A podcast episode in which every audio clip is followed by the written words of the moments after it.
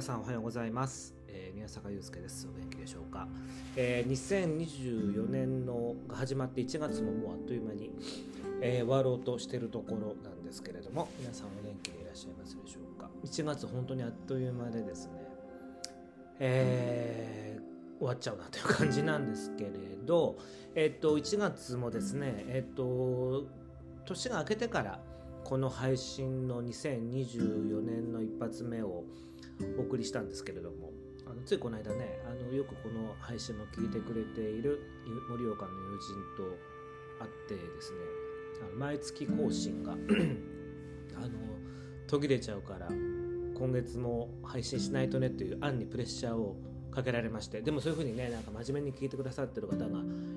いるのはすごくありがたいことで自分自身も改めてね、えっと、ちゃんと人が聞いてくれてるんだっていうことを改めて認識したわけで、まあ、そんな気持ちもあってですね、えっと、この月の中でもう一回ね、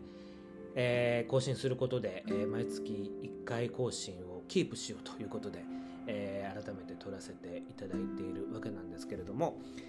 えー2024年1月あっという間にもう終わろうとしています。えー2024年1月の東京はですね、えっ、と、それほど寒くもなくですね、えっ、と、雪も降ることなく、そして天気もやっぱ冬ど冬晴れでね、えーいい天気の日が続いておりますけれども、えっ、と、そんな感じの東京であります。他のエリアは、そうですよね、あの、地震の影響もあったりとかですね、雪の影響も地域によってはあるようなんですけれども、とりわけ関東はそんな感じで平穏な天気であります。僕はあの、つい先日やってるとか1月の半ばぐらいに急遽韓国に行きましてで韓国がですねえっ、と韓国の友達からも今なんでこの時期に来るのって言われるぐらい あのすごい天気でっていうかあの寒い天気で、えーマイナス行った日はそんなに寒くなかったんですけど翌日からマイナス10度ぐらいかな。で日中でもマイナスのままで、えーぐらいの天気だったんで常にこうまた東京とちょっと違うっていうかね日本のどことも違うこうピリッとした寒さ。いやあ大陸独特の風とか雪の舞う感じとか寒さみたいなものをですね感じることがあできました。まあその韓国の話はね韓国での話はこの後また本編の中でもお話ししたいと思うんですけれどまあそんなこともありまして、えっと、それを知ったのでこの東京の寒さは全然何でもないなというような、まあ、比較論ではあるんですけれどそんなことが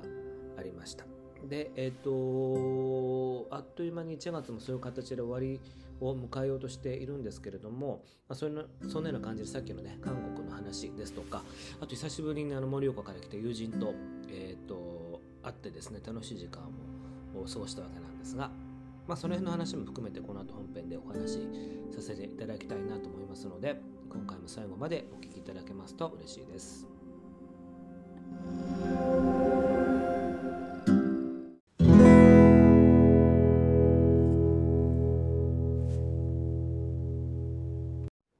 というわけで38回目2024年の、えーと厳密に言うと2024年2回目の配信になるんですけれど、えー、とお話ししていきたいなと思うんですが、えっ、と最近はですねえっ、と最近はというかこの1月はあっという間に時間は過ぎていったんですけれど予定がすごく多くて僕はあの非常にですねあの昨年もそうだったんですけれどあの年間を通じてこうまあこういう仕事してるもんでなかなかこう年間通じて予定がこう安定してるってことはないんですけれど年間の前半の方に割とこうなんていうんですかね。スケジュールをガーッと詰めていって後半割とし、まあ、失速するというかですね。割とこう時間ができるみたいなパターンだったような気もして今年は少しねそのスピードを緩めたいなと思っていた矢先にあの友人が韓国に来るということであの急遽飛ぼうということで行ってきたんですけれどその話からしたいなと思うんですけれどね。えっ、と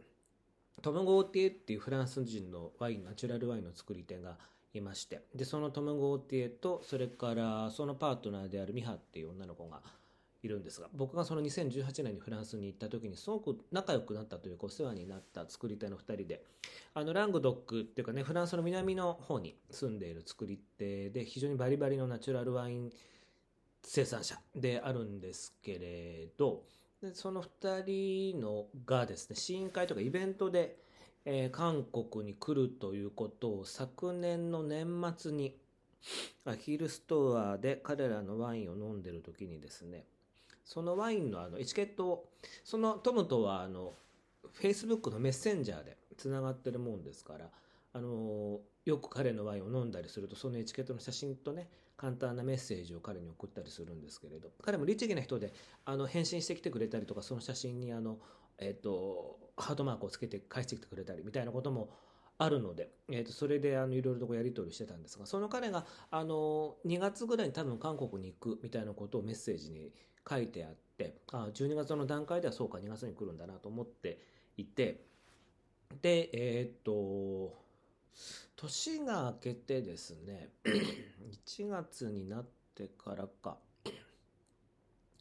えっ、とそのパートナーのミハの方にえっ、と連絡をしたらば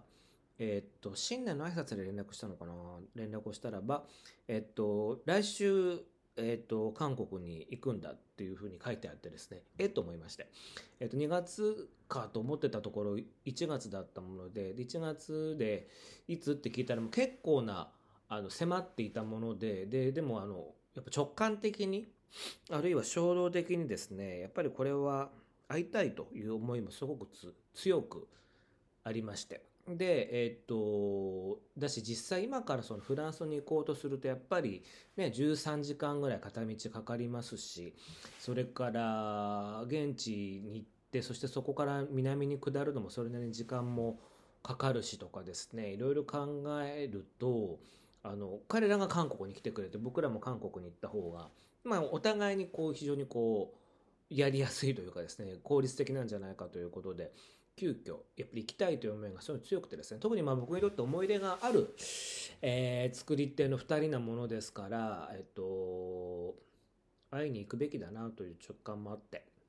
で、えっと、ちょうどその彼のワインなんかをすごく好きでいる友達もいるのでその彼にも誘ってですね。そしたらその彼もたまたまお休みの日が合いましてで弾丸で2泊3日の予定でソウルに飛びました。で、ソウルはさっき言ったみたいにマイナス10度ぐらいの寒い日ではあって、まあ、いかにもソウルらしい天気でも冬のソウルを、まあ、楽しんだわけなんですけれど、えっ、ー、と、そういう意味で6年ぶりにですね、そのナチュラルワインの作り手トムとミハに会うことができました。で、すごくあの、まあ、僕にとってはですね、その作り手をさっき言った通り特別な作り手で、えっ、と、2018年僕がフランスに行った時は本当に会社辞めた直後にフランスに3ヶ月ぐらい行ってたわけなんですが本当に何も自分自身その次何やるか決めずにフランスに行ってとりあえずそのナチュラルワインが好きでその作り手がどんな生活をしてるのかを知りたくて現地に行っていたわけなんですけれどだからそういう意味ではそれ以外何もなかったっていうか日本に戻ってきて何をやるのかも決めてなかったしえー、自分自身がフリーランスになって何を明確にやっていくのか何もない状態の僕がですね現地に行った時に本当によくしてくれたあ彼らでありまして。だからそういう意味では何もない僕をですねあのすごくこう受け入れてくれたまああのあった作りで誰しもがそうなんですけれど何でもない僕を受け入れてくれたという意味においてはすごく恩義を感じてるしやっぱり特別な思い入れのあるえー、人たちなんです。ですからそんな彼らとやっぱりあえ6年ぶりの再会はやっぱりちょっとこう、うん、感慨深いものがあり、でえっと、ヤクスっていう駅にいる、いるまあ、僕らがソウルに着いてからホテル荷物を置いて、で、彼らと連絡先、ああの、いる場所を、えー、と調整してたら、彼らがヤクスっていうところに行くんだっていうことがあったんで、そこからウーバーでタクシー飛ばしてですね、ヤクスに行ったんですけれど、でそこからまああの探して出会えた瞬間はですねやっぱり本当にえー、っと胸が震えるものがやっぱありましたね。すごくこう何て言うのかな、えー、あの時の気持ちもすごく蘇ってきましたしそれからまあお互いにねこういうウイルスかパンデミックも経て6年ぶりにこうお互いいろんなことをそれぞれあったでしょうから、まあ、そういったことも、まあ、あの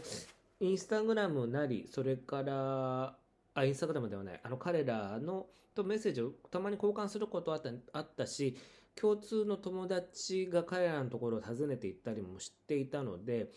あの断片的に彼らの情報は知ってたんですけどでも実際彼らとリアルで話がしたりこう接触したりするのすごく久しぶりだったので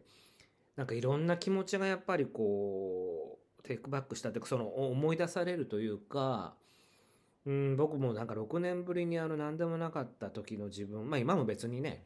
何でもないっていう気持ちに変わりはないんですけれどあ何かになったっていう気持ちはないんですけれど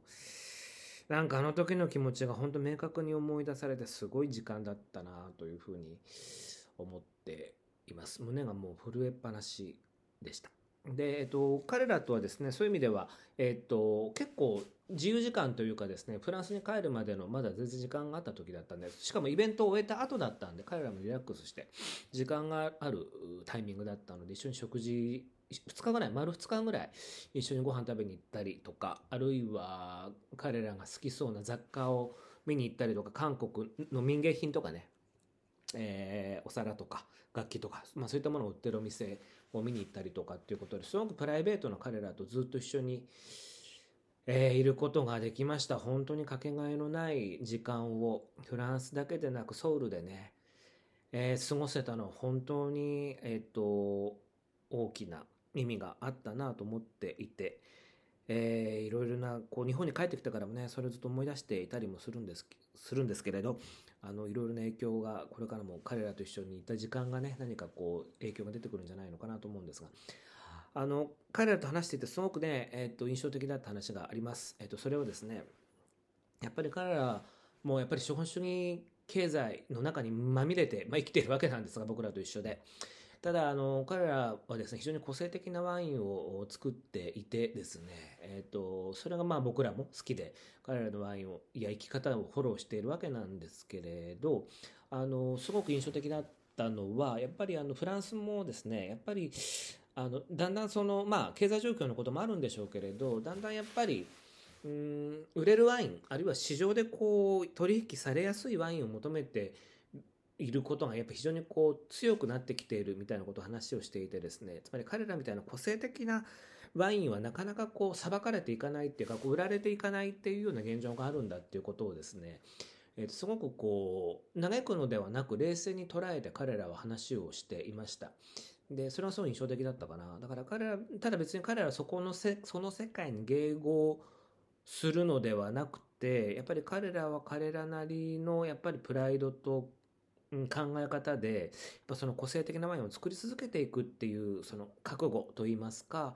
まあ、そういったその生き方をやっぱり改めて彼らは話をしていてですねやっぱり僕らの大好きな友達だよなと思いながらつまりその市場主義えー、資本主義経済に巻き込まれていかない生き方を選択する。でもそのやっぱありあり方みたいなものって結局日本で言ったら好きなことを仕事にするのかあるいはその好きなことを、えーと、やるために、えーと、我慢して仕事をするのかみたいなその世界観とすごく似ていてですねその東京もあるいはフランスの田舎のラングドックの村に過ごす2人もですね根本的にはやっぱり同じ課題を抱えていることがやっぱり分かってですね、うん、すごく僕の中では、うん、改めてうんとその根本的な本質的なこうパラドックスっていうかやっぱり好きなことをやるだけではまだ生きていけない世界があ続いているんだなというところと,、えーと、そこのバランスの中で生きていく難しさみたいなものはフランスの田舎でも日本でも同じことを考えて生きてるんだなと思うとですね何かそこに一つの打開策がないかなというふうに、まあ、思いながら、えーとそこを課題感としては感じるんですけれどでもやっぱり同じこと考えてるんだな。だから僕らはすごく仲がいいし友達なんだろうなというふうに、えー、と思思っていますし、うんそのためにはやっぱり助け合うこととか仲間であることとかですね、えーと、そういった彼らが作るものを選んでいくことあるいはその僕らで僕らが今やってる働くのワークショップの話で言うとやっぱり人が感じられる人を感じられる仕事をするとかあるいは人が感じられる仕事から何かを得るとかものを選ぶとかねなんかやっぱそういう生き方をマイノリティながらもやっぱり続けていかなければならないなと改めてですね 気持ちを新たにしました。あのー、すごく難しいことなのは分かっているんですが、えーと、それを追い求めていかなきゃいけないし彼らはそれを粛々とやっているということに対してですね改めて敬意を抱いたわけです。まあ、そんなことがですね韓国でありまして。まあ、年始早々ね慌ただしくはあったんですけれど本当に得るものが大きかったなと思います。でその彼らのみならずですね僕2019年に、えーと、要するにパンデミックより前に仲良くなったあ音楽好き音楽の趣味がこう近しい韓国の友達もいたんですけどその彼女ももう、えっ、とサラリーマンを当時やっていたんだけれども今はなんかパラレルワークであのカメラマンもねやりながら音楽もやりながらみたいな感じでやっている彼女が友人がいるんですがその彼女とも久しぶりに再会してですね彼女はもう結その当時は結婚してなかったんですが今結婚もし、えー、彼女のお家にも快く呼んでいただいてですね、えー、5年ぶりぐらいの再会をですね、えー、噛みしめながらあ韓国最後の夜は彼らのお家でね、えー、本当に慌ただしかったんですけれども会うことができて。そのだから韓国にいたほぼ丸2日間はですねあの密度の違う日本にいるのとはまた違うですね生きてるなということを改めて思うあるいは刻むうん日々だったなというふうに思います、えー、思っています。えっとそんなこともあってね、えっと、改めて2018年の思いとか2019年抱いてた思いとかそんなことと改めて向き合った気がしています。で、つい先だってもね、えっ、と、盛岡から友人が来て、まあ、その友人はいつもこのね、配信も聞いてくださってるんですけれど、えっ、と、盛岡で農家をやっている佐々木さんという友人なんですが、えー、彼とも久しぶりに会って、久しぶりといってももう11月、昨年の11月以来なので、2ヶ月ぶりではあったんですが、えっ、と、すごく仲良くさせてもらっていて、今回も、え東京に来る時に声をかけてくれて一緒に同じ時間を過ごすことができました。貴重な時間です。えっ、ー、と、彼とはですね、えっ、ー、と、明治神宮に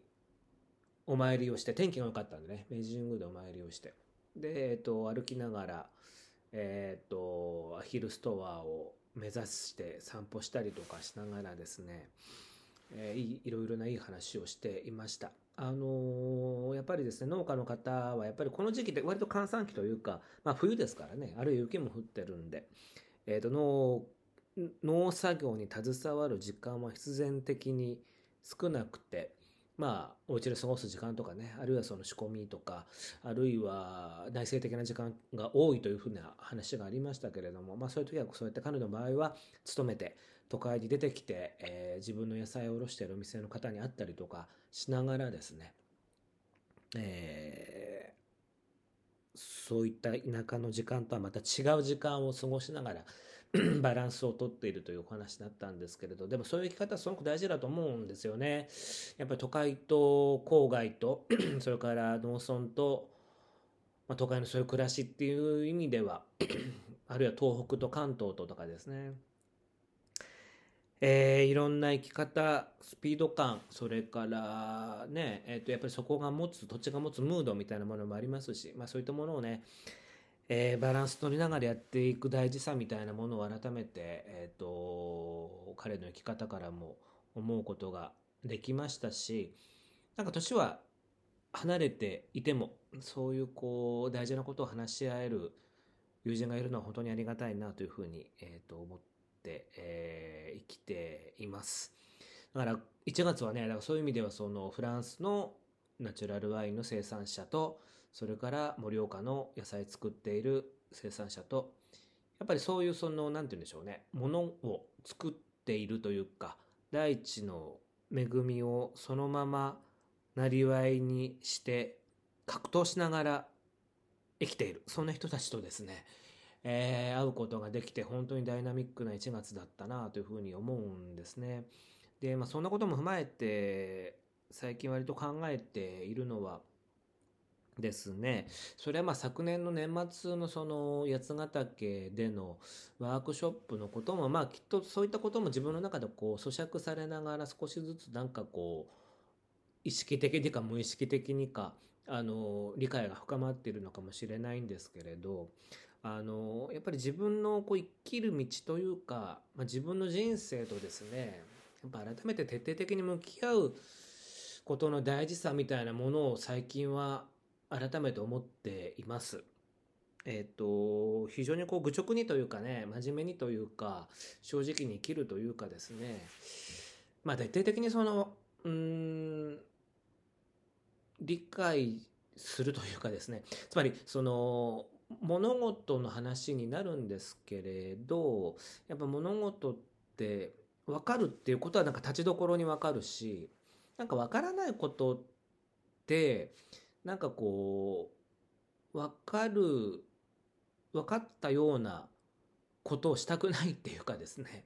まあ、分からないことは、時間を経てば、時間を経ることで分かることもあるし、それからすぐに分からなくてもいいっていう状態を認めるっていうかですね、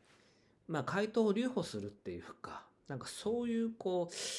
一つ一つの物事をまあ、分かるとか分からないとかですね。今は分からないけどとかいつかきっと分かるとかですね。なんかいろいろなこうフェーズがあると思うんですけどなんかそういったものをすごく大事にしたいというふうに思いまして。でその中でやっぱりこう自分の中でこう分かることできることをやりたいと思うことは、まあ、素直にやるしやっぱ自分の中でこうハテナがつくものはやっぱりやれないしね。それを無理にやることもないし。なんかそういうこう一つ一つの物事をこう流されず一つ一つ自分の中でジャッジしながら生きていくこと、まあ、それが今さっき言ったその自分の人生と向き合うっていうことだと思うんですけれど。なんかねすごくこう青臭い話なんですけれど、ね、やっぱ今あえてそういう自分と正確に向き合うっていうかですね、ま、徹底的に向き合う覚悟を持つことがあ僕にとってはすごく大事だなと思うしその年末の西村さんとのワークショップの時間も含めてなんかそういったことが改めて自分の中でこう立ち上ってきている感じもあります。でまあそういうふうな生き方をするということはですね、まあ、例えば一つ一つのその喋る言葉ですとか、あるいはする行動とかですね、表現とか、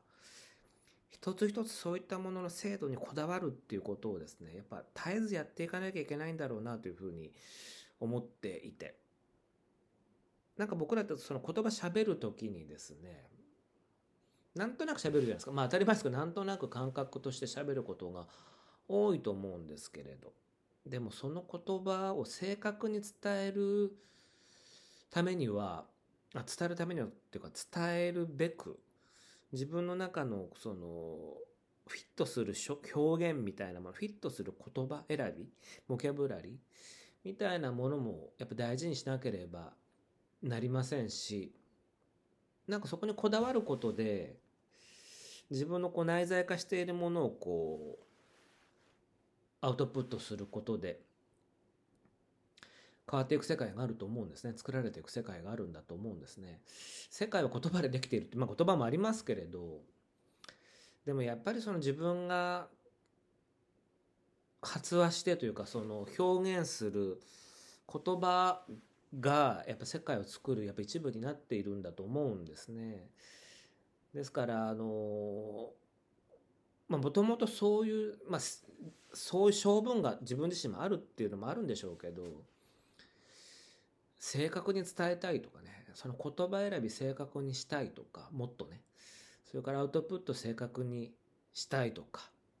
なんかそのあたりとさっきのその人生と向き合うみたいなところはすごく整合性があるというか連動してると思うんですけれどなんかそんなことをこの2024年のこの初頭からねあの早速こうにじみ出てきているというかうんそうありたいという自分のこうあるべき方向性がにじみ出てきていてですね。うん僕自身はすごくこうえっ、ー、と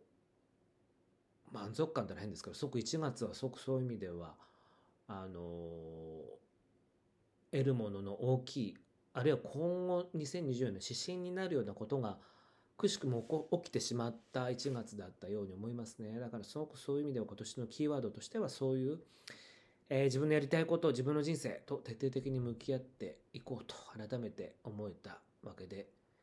あります。でそう思い始めるとやっぱりですね自分の中でやっぱりこう違和感があるものがまた出てくるわけですよね。だから僕自身なんかもあのえっ、と違和感ある仕事とかですね。うんこれ続けるのはどうなんだろうと思う仕事がいろいろあるんですが、まあ、そういったことも今回の1月のそういった出来事もあってですねいくつか整理いくつかというか整理まあ、したりされたりするような仕事もやっぱあってですね。僕は春先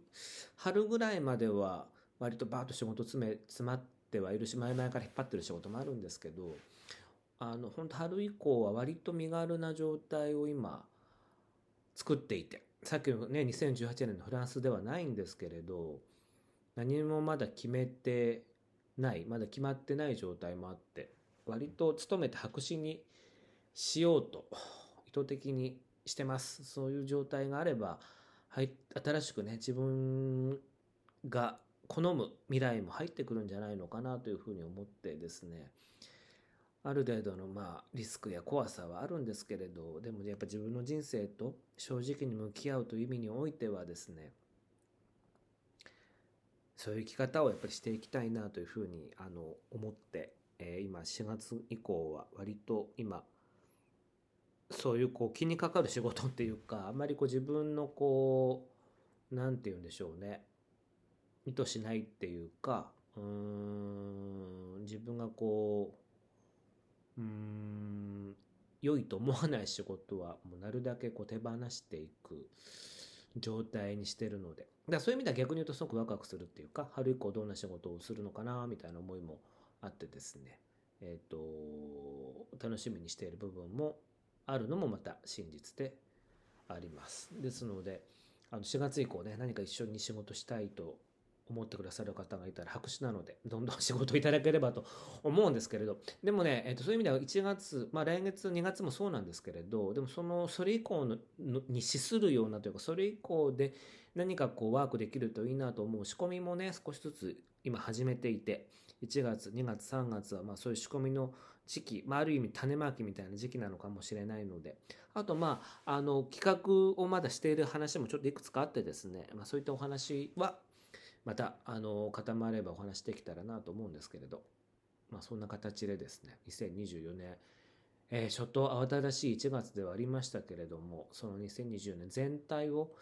何かこう占うような動きなり気づきがあった1月でありました。